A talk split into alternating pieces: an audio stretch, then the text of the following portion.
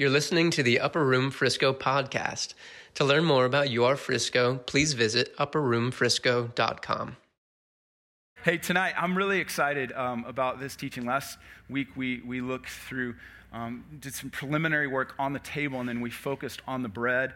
Uh, if you hadn't heard that message, I encourage you to listen to it. I think we've emphasized a lot uh, about the blood, and so we really unpack the purpose of the bread. And I believe biblically the purpose of the bread is for your physical body and your physical healing. And if you're sick, I really encourage you uh, to come to the table daily, that your, your daily bread is His body. Your daily bread is, is his body, and, and you can take communion every single day. We have a number of people that are seeing breakthrough by gathering around the table.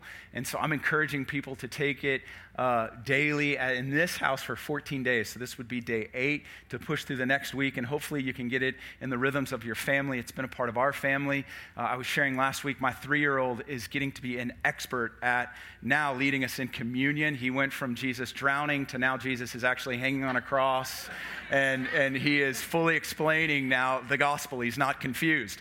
But it's because of this meal. Like my kids, my kids are eagerly desiring. They we take it before they go to school, and it's not, it's not a big religious thing. It, it, sometimes it's 30 seconds of us just thanking God for the day and thanking Him for what He's done and declaring His blessing over the day.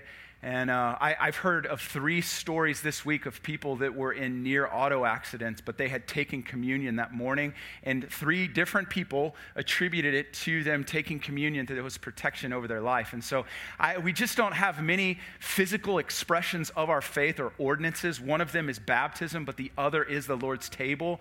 And, and I don't think we've, we've activated or weaponized this meal. And this meal can be weaponized. It is, it is, it is, it is a meal meal that, that, that we eat. It's like feasting is fighting. Jesus prepares a table for you in the presence of your enemies. David was talking about this table.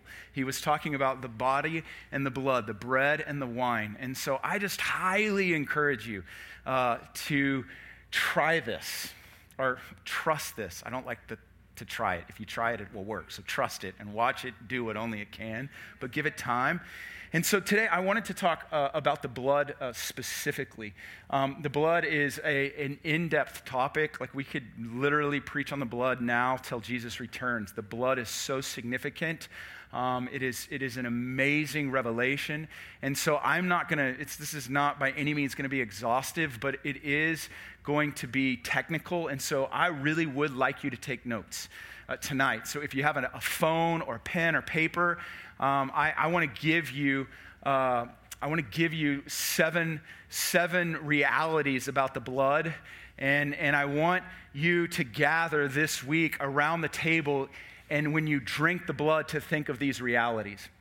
And so the blood is, is so very uh, significant. I, I, I, believe that a generation's emerging that's really confused uh, about Christianity. I believe there's a lot of mixture coming um, into the church right now through people that are wounded and offended, and they're making up another gospel. They're, they're, they're accepting truths and, and, and just kind of twisting people's view of Christianity. Like leaders are saying some really, really weird stuff online. And right now, I mean, you can just, if you have enough influence, you can post something and you can get an audience. And, and guys are actually leaving the faith, or their deconstruction is a, is a term that you'll hear a lot right now deconstructionism and they're deconstructing their faith. And I'm for you deconstructing things that allow you to see Jesus. Like if it's hindering you from seeing to Jesus, it needs to be torn down. But what's happening is people are deconstructing their faith and they're, they're ending up in a really weird and twisted place that has nothing to do with Jesus. It has nothing to do with Jesus. It, it, it, it, it has nothing to do with Jesus. It has to do with it's humanistic, it's, it's, it's man centered, us centered. It may be justice focused, but it's not Jesus focused. They do not use the word Jesus. And listen to me, if this isn't impacting you, it will because it is emerging and it is sweeping millennials and the coming generation. Like there's just a false teaching and an apostasy, apostasy that's hitting in our hour, and major, major leaders, like people that are at the forefront of our faith and representing us, are actually falling away. And they're saying, I no longer know if Christianity is right. I don't know if what I've been saying is true. And it's like, it's, it's mind blowing to me. And it's very confusing. And, and what I'm learning is a lot of these guys stop coming to this table because these relics and these elements, they're central to your faith. Like if you're a Christian, if you're a Christian, this table is so vital for you to understand because Christianity is about what Christ did on a cross. Like there's there's there's fruits of that, and I, I love the outpouring of the Holy Spirit. I love the gifts of the Spirit. I love so many things that the cross affords us. But Christianity, when you strip it down, it is about God coming in the flesh and Him offering what only He could for mankind to reconcile us back to God. There's no other way to God than through the singular man, Jesus, and the offering that he made for you and I. It's just, I just want to be as clear about the gospel as we can because there is a generation that's coming up that is really confused. They've watered down Jesus, and it has been about your best life, the practical way to live victoriously, and all this stuff that has to do with us. And again, I'm for some of that. But man, we've, we've gotten away from the table and we've gotten away from the cross and Christ crucified. And when we do that, you just get a lot of you get a lot of lukewarm, confused bloggers.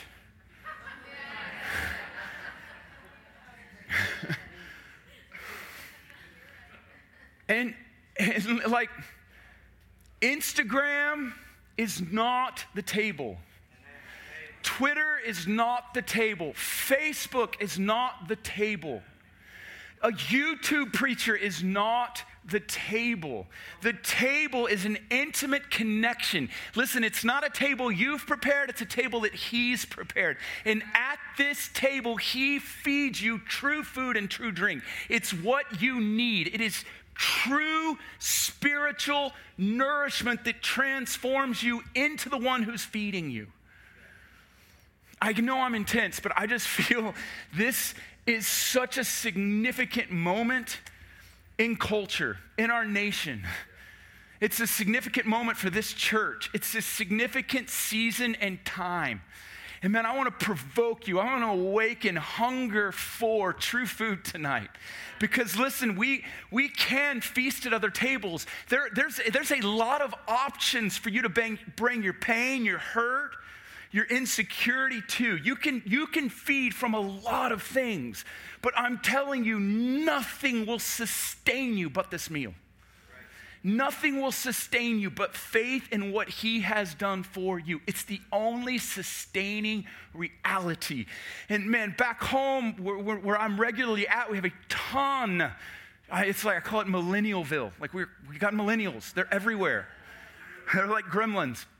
Yeah, it's just and they're, they're, they're, listen, they're vibrant and hungry and zealous for God. And we're creating these environments where they're having these encounters, and you're getting that too, you're coming to a place that's vibrant and alive, but services won't sustain us. Like my heart, my heart is not that you burn on Sunday or that you burn for a week or a month. My hope is that when we're old and gray, that we're burning exponentially more. because we we haven't we haven't lost focus. We haven't we haven't lost like the, the, the, the warmth of his countenance blazing through our hearts. And, and the blood will not grow cold before us, that we won't, we won't grow cold to the message of God coming in the flesh and dying on a cross, like the passion and the zeal that it took for him to leave his role to that.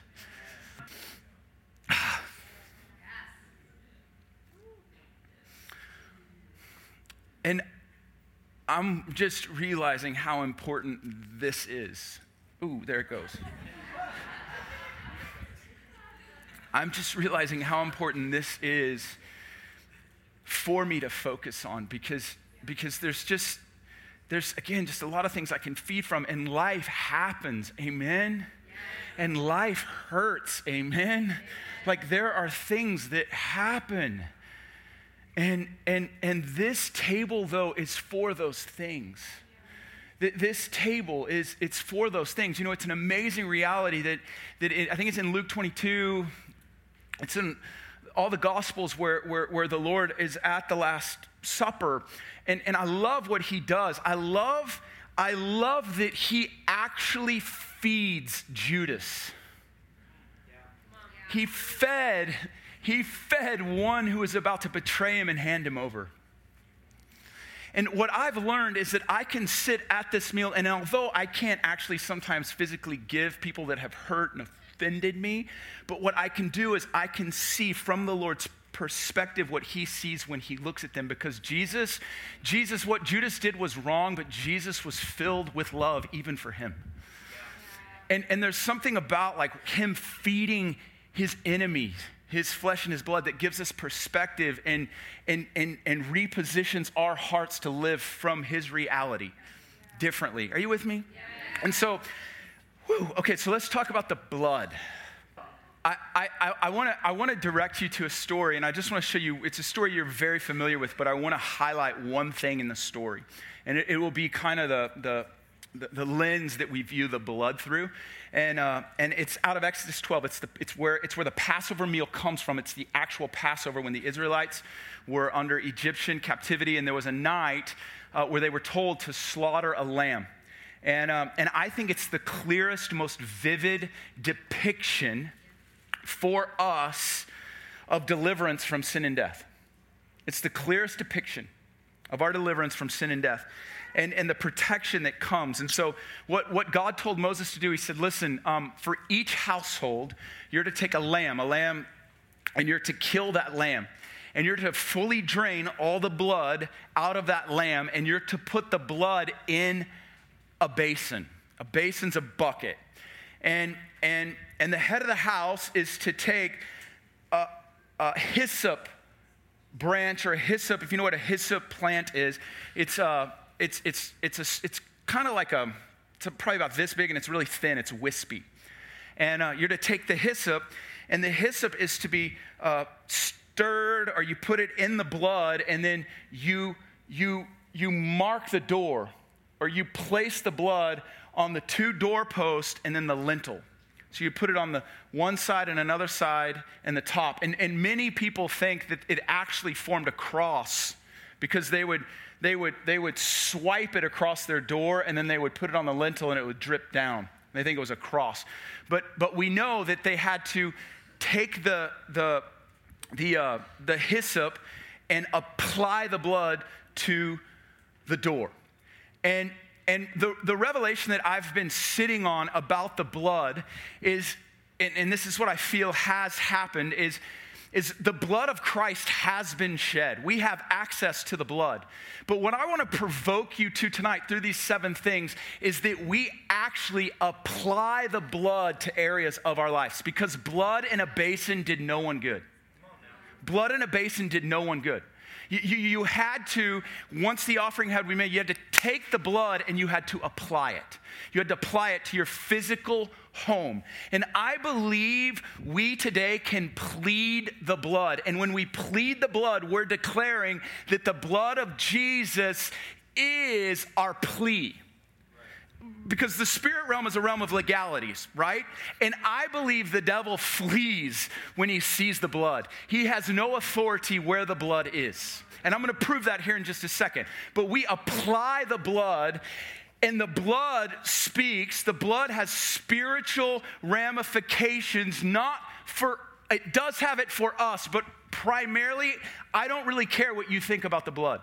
Like you may agree or disagree with what I say tonight, but what I want to show you is what the Lord sees when he looks at his blood. Because in this text, in Exodus 12, when they took the hyssop and they applied it to the doorpost, it did not matter what an Israelite thought who was in the house. Do you know what mattered? It mattered what the Lord saw when he looked at the house. This is a profound revelation. In Exodus uh, 12 13, put, can you throw that one up there? In Exodus 12 13, uh, God is ending the narrative for the Passover and his instructions, and he says, The blood shall be a sign for you. So you'll see it, and it'll be a sign, and a sign points us to something.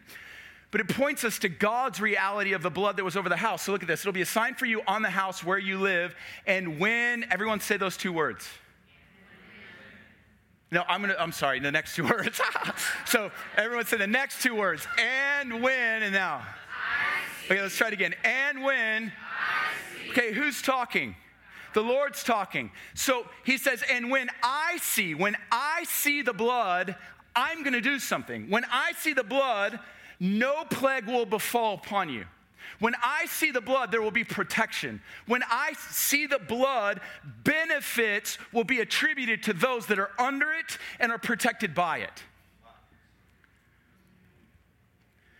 And what I want to tell you tonight is I want to give you a perspective of what the Lord sees when he sees his son's blood.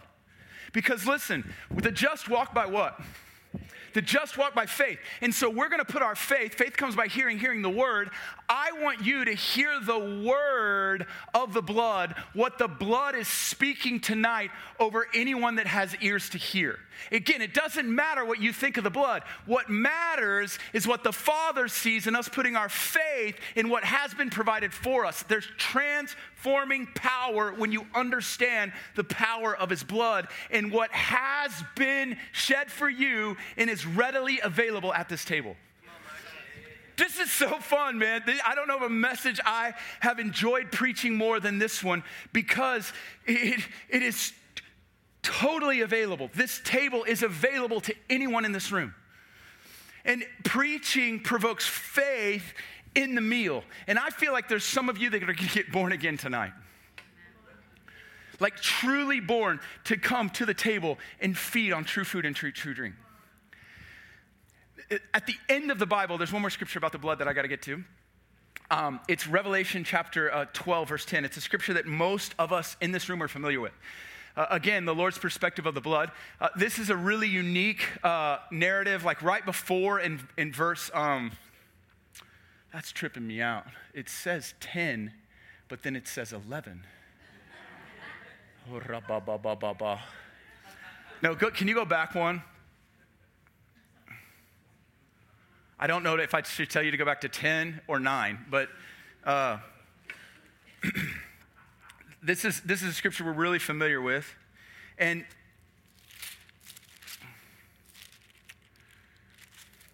yeah, here we go. That's it. Nine.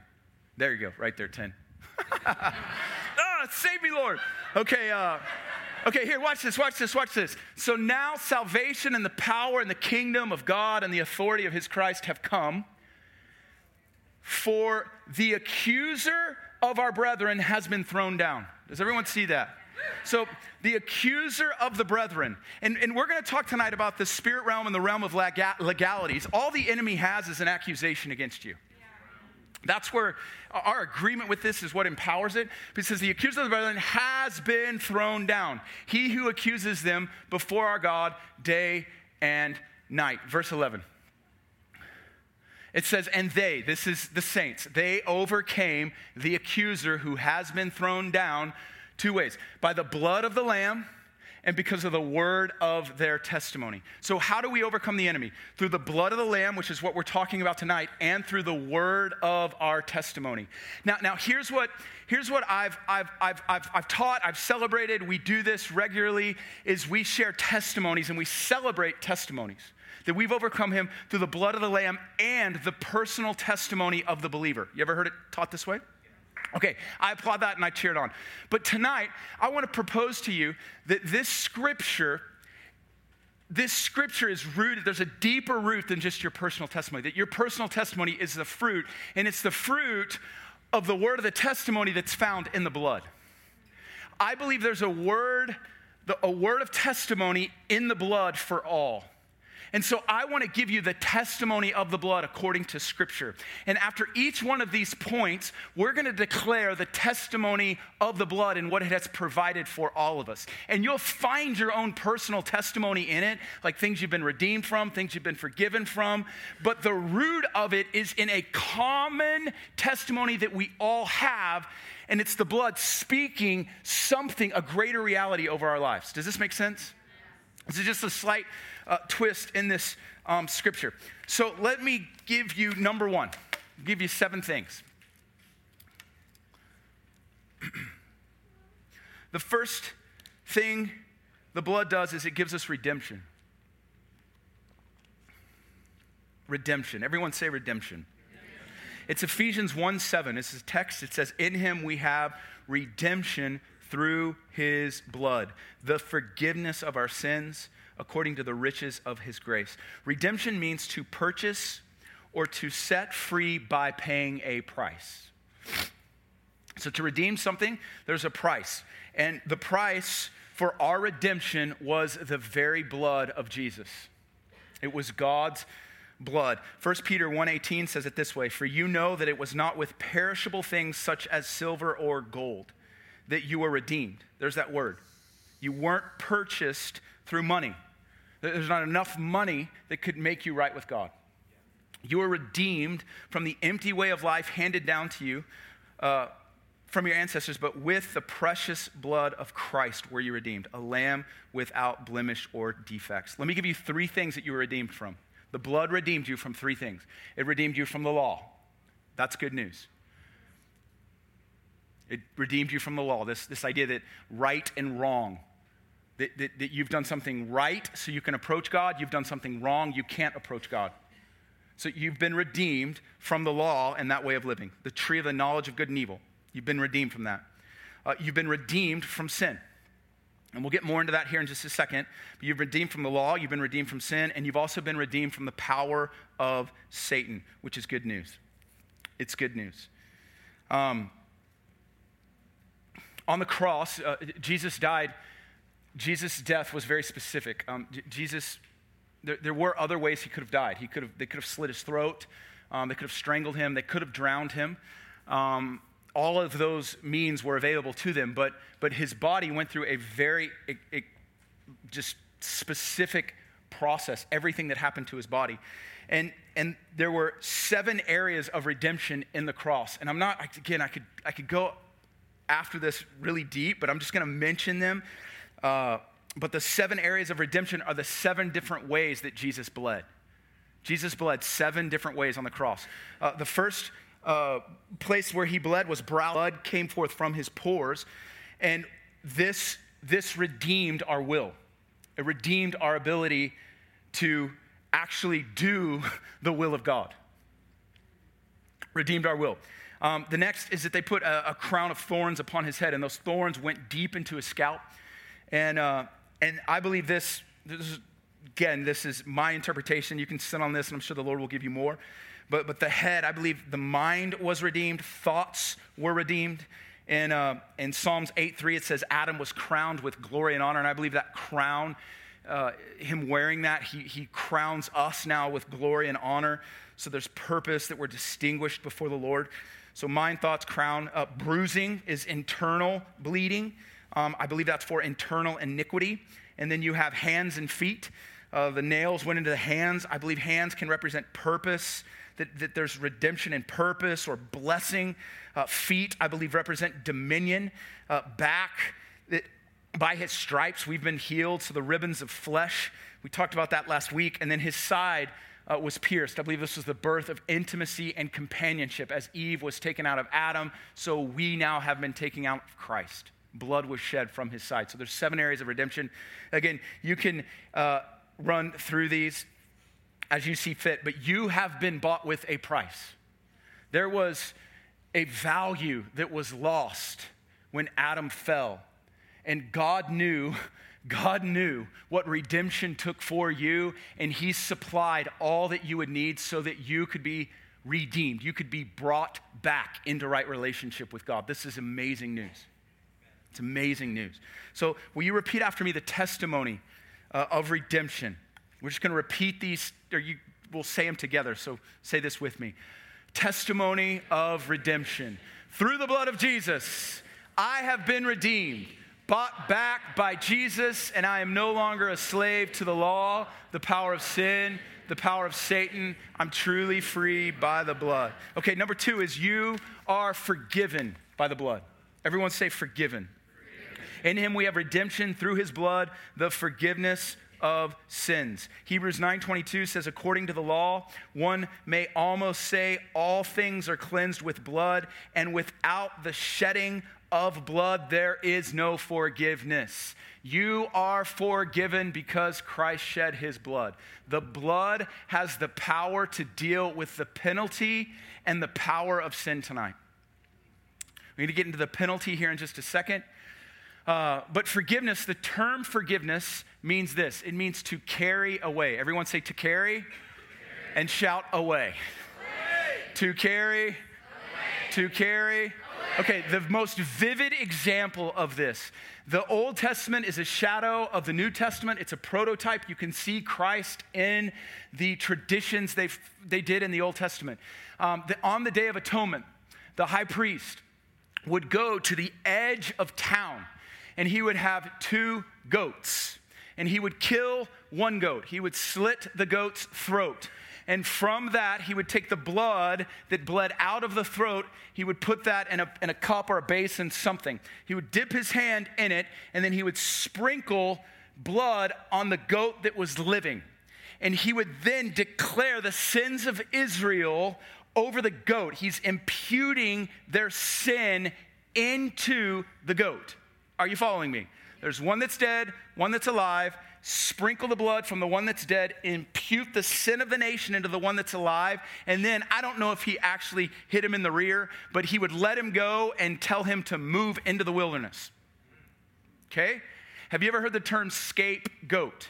This is where we get it from this tradition. He literally this goat became the scapegoat for the nation of Israel. And the image is that those imputed sins would go into the wilderness and be lost to never be found.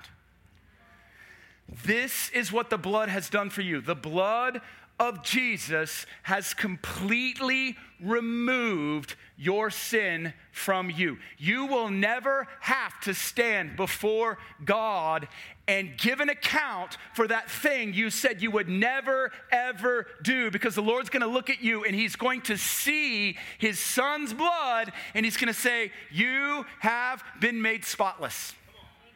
That, that, I, it, it, this, this, is where these scriptures come into mind that he removes your sin as far as the east is from the west. Psalms 103, verse 12 says, I will remember your sins no more. So here's the deal is that if you have regret, if you did what you said you would never do, I want you to plead the blood over that moment. And when you recall it, that it will be blood stained from this moment forward. That if you've repented and you've confessed your sins, that the blood of Jesus Jesus is sufficient for the thing that you said you would never do. I've done it. I never, oh, I, I did a lot, but I will never do that. Well, guess what I did? I did that. And I used to like fear that one day, one day, I'm gonna get before the Lord and the movie of my life's gonna play, and the Lord's gonna look and go, uh, It's not how it works. He presents you holy and blameless beyond reproach. That's Colossians chapter 1. That beyond reproach means, in the Greek, if you look at the Greek, beyond reproach, holy, blameless, beyond reproach, it means unable to call into account. He cannot call into account what you've done because the blood of Jesus has been shed for you. I love this message no matter if you're 16, 20, 42, 82, like the blood of Jesus is still warm before the Lord. And it is the only thing. And our awareness of that, it just postures us in the place of thanksgiving. Thank you for what you've given. So let me do the testimony of the blood. Uh, the testimony of the blood is this. through, just repeat after me, through the blood of Jesus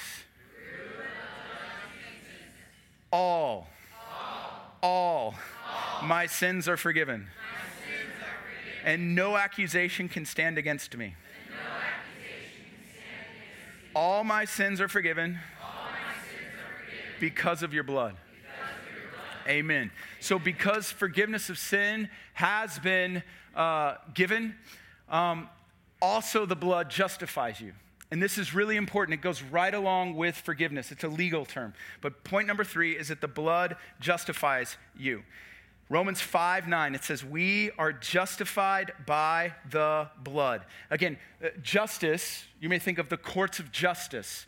Justice is a legal term. So you've been justified. You've been justified before the Lord because of the blood. What's significant about that? What's significant about that is if you've been justified before the Lord, because the Lord is on a throne, He is a judge. Like it, it, it is, it, why he sits on the throne. He doesn't just sit on a throne because he doesn't have another chair. He sits on a throne because he's a judge. He, he is a judge. We don't talk about this a lot. Like there is no justice, there's no justice on the earth outside of Jesus. Jesus, Jesus' throne is established in justice and righteousness. And his death, if you don't understand the blood and his death, and you don't understand his nature, that he's holy and pure. And, and, and the only thing that could justify us is the right offering. And so he, when he went into heaven after he died and was resurrected, he offered on the mercy seat his very own blood so that we could be justified before the Father, which means, which means we're in right standing with God because of the blood. Because listen, what, what the devil does is you may think you're forgiven tonight. You're like, man, okay, I can believe that I'm forgiven. Cool. But what happens is if you don't get to justification, the enemy can come up and he can accuse you. And accusation, guilt, shame, and condemnation can rest in the heart of a believer. And if you have guilt, shame, or condemnation, then you have not fully received the power of the blood. Because, in the legal sense, when you stand before the Lord, He doesn't remember that sin. You're in right standing with Him because of the blood. You've been justified to come. You're the righteousness of God. So you need to get rid of shame and guilt from where you've been because shame and guilt have to do with your past, they have to do with what you've done. But when you get the blood of Jesus on your conscience, you can boldly come before Him not because of anything that you've done, but because of what He's done for you. And that's righteousness. That's what it means when you're justified before Him. It means I'm in right standing with God because my life is not my own. His life is now my life. Oh, come on. The power and penalty of the power of sin and the penalty of sin. If you if you're dealing with guilt tonight, like you, there's just this guilt conscience of what you did. The, the act, your act is louder than his act. And, and the penalty of sin is why we feel guilty. We feel guilty because we feel what we did, we need to be punished for. And, and there's this feeling of I'm guilty, and then eventually it becomes shame, and you live in guilt and shame. And I know so many believers that have marred inside or, or broken, fractured inside because they've never fully applied their, the blood of Jesus to their conscience and been set free from past things. there's only one that can justify you before the Father, and it's Jesus, and He's a good mediator. I was in a court of law. I did jury duty. Uh, not, not. This was a couple of years ago, um, and I've, I've only done jury duty once, and it was miserable. Have you done it? Okay, so it, there were like there were like four or five hundred people in this room. It was in Dallas County, and they were vetting the jury. And I don't know what this young man did, but the young man was in the room, and uh, it was a defense attorney and a prosecuting attorney of the city, and they're just asking people random questions. Has anyone done this? Asking random people questions, random, random, random, random. And I am so bored. I'm so like oh my gosh, this is driving me crazy. It was like three hours into it. And uh, the defense attorney um, goes, uh, Mr. Miller, like this. And he goes, or should I say Pastor Miller? And I was like, oh, snap. well, yes, I am a pastor. And he said, well, tell me how you can sit on a jury with your peers and judge my client when the Bible says, judge not lest you be judged. I mean, I was like, what's up, man? and he was like, he was trying to, you know, make me a scapegoat. And, and so I, I don't know what happened, but like the Lord, like something came over me. And uh, I looked at the young man and I said, No one in this room has the right to judge you. There's a court that's higher than this court, and there's an offering that's been made, and his name is Jesus. And I don't know what happens in this earthly realm, but the only way that you can be free from any sentence is the blood. and it was like, I'm not, I'm not that witty or smart. It was like the Lord came over, and the, the guy like looked at me and he goes, next. You know, he like went to the next guy.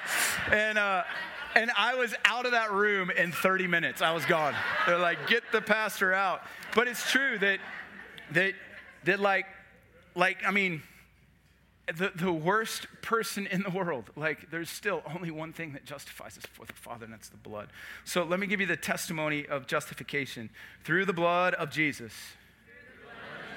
I am justified, justified. Made, righteous, made righteous, just as if I'd never sinned. Yeah, justif- justified means just as if I'd not sinned, which is powerful. Okay, the next one is that you've been sanctified by the blood. Number four, and I'm going to hit these quick because I want to be mindful of our time. Sanctified, Hebrews 13, 12. Therefore, Jesus also, that he might sanctify the people through his own blood, suffered outside the gate. Uh, so you're sanctified by the blood of Jesus. Sanctification means to be holy, made holy, consecrated, or set apart. If you're a believer tonight, you have been consecrated because of the blood of Jesus. You are holy because of the blood. The blood produces holiness in you. The new definition in the New Testament for holiness is it's something that is first internal and then expressed external. Jesus was set apart. He suffered outside of the city. That's what this says. Why was he set apart? So you could be set apart. You know Footloose? The movie, you like Footloose? Remember they had to go outside the city on the other side of the tracks to party because of the religious folks? Well, Jesus came into that party and he took on their nature and he brought them into the city and everyone became one. We're no longer defined by this. I, listen, holiness there is a fruit to it. Like we do live holy lives, but we first have to realize why we're holy. We're holy because of the blood. We're not holy because we dance, drink, or we're not, yeah, we're not not holy because we dance and drink. We're holy because of the blood. And the blood might, on your conscience, make you not dance and drink. but just because sometimes I dance and drink, don't mean I'm not holy. Uh, uh, holiness isn't defined by this right and wrong, do's and don'ts. It's defined by the blood of Jesus, which produces in me a new nature. And like fish swim, ducks quack, Christians should live holy lives because the blood of Jesus has touched their heart. Beha- you cannot modify your behavior. You, we, we've taught behavior modification for way too long. We need to teach the blood of Jesus unto transformation. The blood of Jesus is our sanctification that produces transformation, resulting in a holy life. So, by the blood, you've been sanctified. So, let me give you the testimony of the blood. Through the blood of Jesus, I am sanctified, sanctified. Made, holy, made holy, and set apart. Apart to God. Number five, you've been cleansed by the blood of Jesus. So listen, the, the, there's three P's to sin there's the penalty of sin and the power of sin. We've talked about that. Uh, forgiveness and justification deal with the penalty and the power. The penalty and the power. I believe if you're a believer, you can live totally free from the penalty of sin and the power of sin. I believe that's been supplied for you. But here's one reality that's true for everyone you cannot escape the presence of sin. You, can, you cannot live under the, the, the, power and the penalty of sin, but you cannot escape the presence of sin in our world. We, we live in a world that's been tainted. We live in a world when we walk out those doors, we're exposed to immorality, we're exposed to things maybe we see, hear, taste, touch, I don't know. But, but we're exposed to immorality, and we need to be perpetually cleansed in the blood, and the blood cleanses us. Cleanses us regularly. And, and there's a specific way that we're cleansed. I love 1 John 1 7. It says, If we walk in the light, as he is in the light, we have fellowship with one another, and the blood of Jesus cleanses us from all sins. So, one of the ways that we're cleansed is walking together in this world. One of the ways that I live a sanctified, holy, redeemed, justified, forgiven life is I walk with others who have been sanctified, redeemed, justified, and forgiven. And there's something about us walking together in the light and fellowshipping with one another in the light that continually, perpetually cleanses us from things that we face. You need community to walk this out. I, I love the grace message that's being preached, but oftentimes it, it doesn't lead to the here and the now and like realizing that, dude, we need one another and we need to be open and honest and not just confess what he's done, but confess what we're going through and somehow merge the two. Because just because I'm under grace and just because I believe what I believe, it has to line up in my life. And if there's areas in my life that aren't lining up to what the Bible says, I need to be open and honest and get people looking at that so that I can receive forgiveness and love and mercy and all those things that are available to me from my brother. Does that make sense? Testimony of cleansing. As I walk in the light, the blood of Jesus is cleansing me from all sin, now and continually. Internally, my conscience has been cleansed by your blood and alive to you, Holy Spirit. All right, two more. The last one's not going to, it's going to be quick. This one is, uh, I think, probably my favorite. Um, the blood of Jesus gives you access. The blood of Jesus gives you access. Hebrews 10 19. Hebrews 10 19 says this It says, Therefore, brethren, since we have confidence to enter the holy place by the blood of Jesus. Why do you have confidence to enter into the holy place? Why do you have confidence to enter the holy place? Hold on. I really want you to see this. Okay. This is, I'm going to take you on this scriptures. It's, it's really powerful. So, since we have confidence to enter, so we have access, that's what we're saying the blood of Jesus gives us, gives us access to the holy place. Go to the next verse. And by a new and living way. This word new right here, it, it's not new. I mean, it, we translate it new, but it, it's so much deeper than that. It means, uh, it means freshly slaughtered. Look it up. Freshly killed, lately lately killed, is that what it is?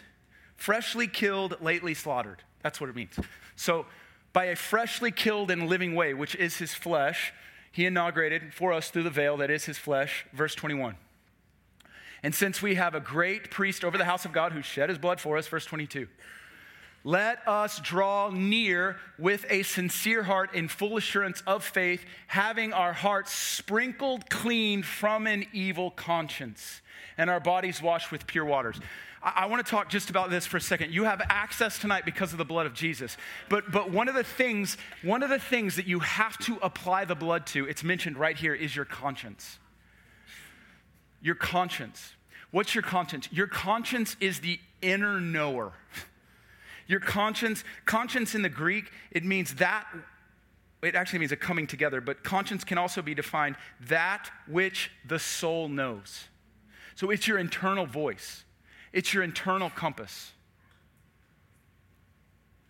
Um, Romans chapter 2, verse 15, really gives you a good picture of the conscience. I, I, want, I want to show you this scripture. Hang with me. I, I got like three minutes and I'm going to land this, all right? But look at this one scripture real fast. In uh, Romans 2, verse 15, Paul's mentioned the Jews live by the law, but he's speaking about the Gentiles. Watch this. This is in that they, they is the Gentiles, they show the work of the law. He's making the case that they don't have the law, but he's saying they show the work of the law written in their hearts, their conscience. Everyone see that word? Their conscience. What's their conscience doing? It's bearing witness, and their thoughts are either accusing or defending them.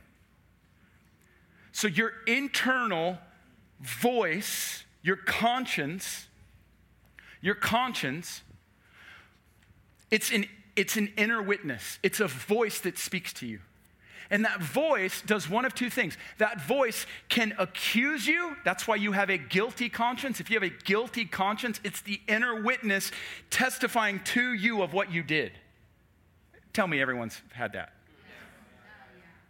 I got a three year old. His conscience is so pure. Uh, he, like, gosh, he, he, I mean, if I ask him a question, it, it, and I can he's just so sensitive to right and wrong, and he wants to do right, and when he does wrong, it, oh, you know, it's, it's his little conscience just like, it's alive. So it, it's this inner witness that either accuses us or actually it can boast up and become prideful. It can be seared. Have you ever heard of a seared conscience?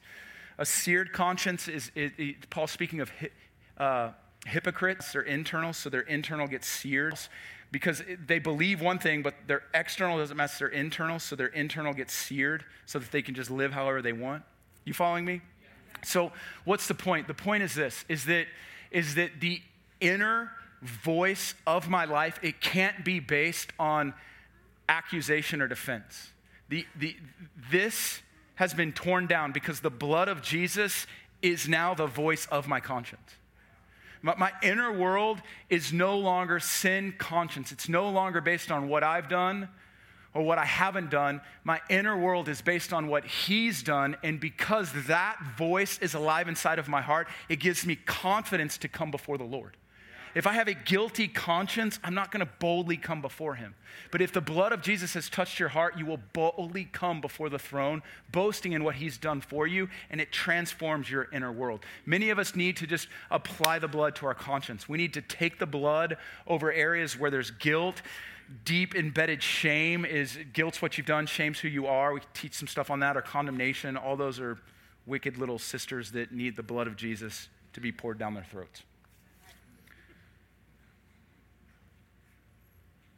All right, mediation. The blood uh, gives us mediator. And, uh, and, and this is in Hebrews um, chapter 12. It says, And to Jesus, the mediator of a new covenant, and to the sprinkled blood, which speaks a better word than the blood of Abel. So the blood of Jesus speaks. The blood of Jesus has a voice.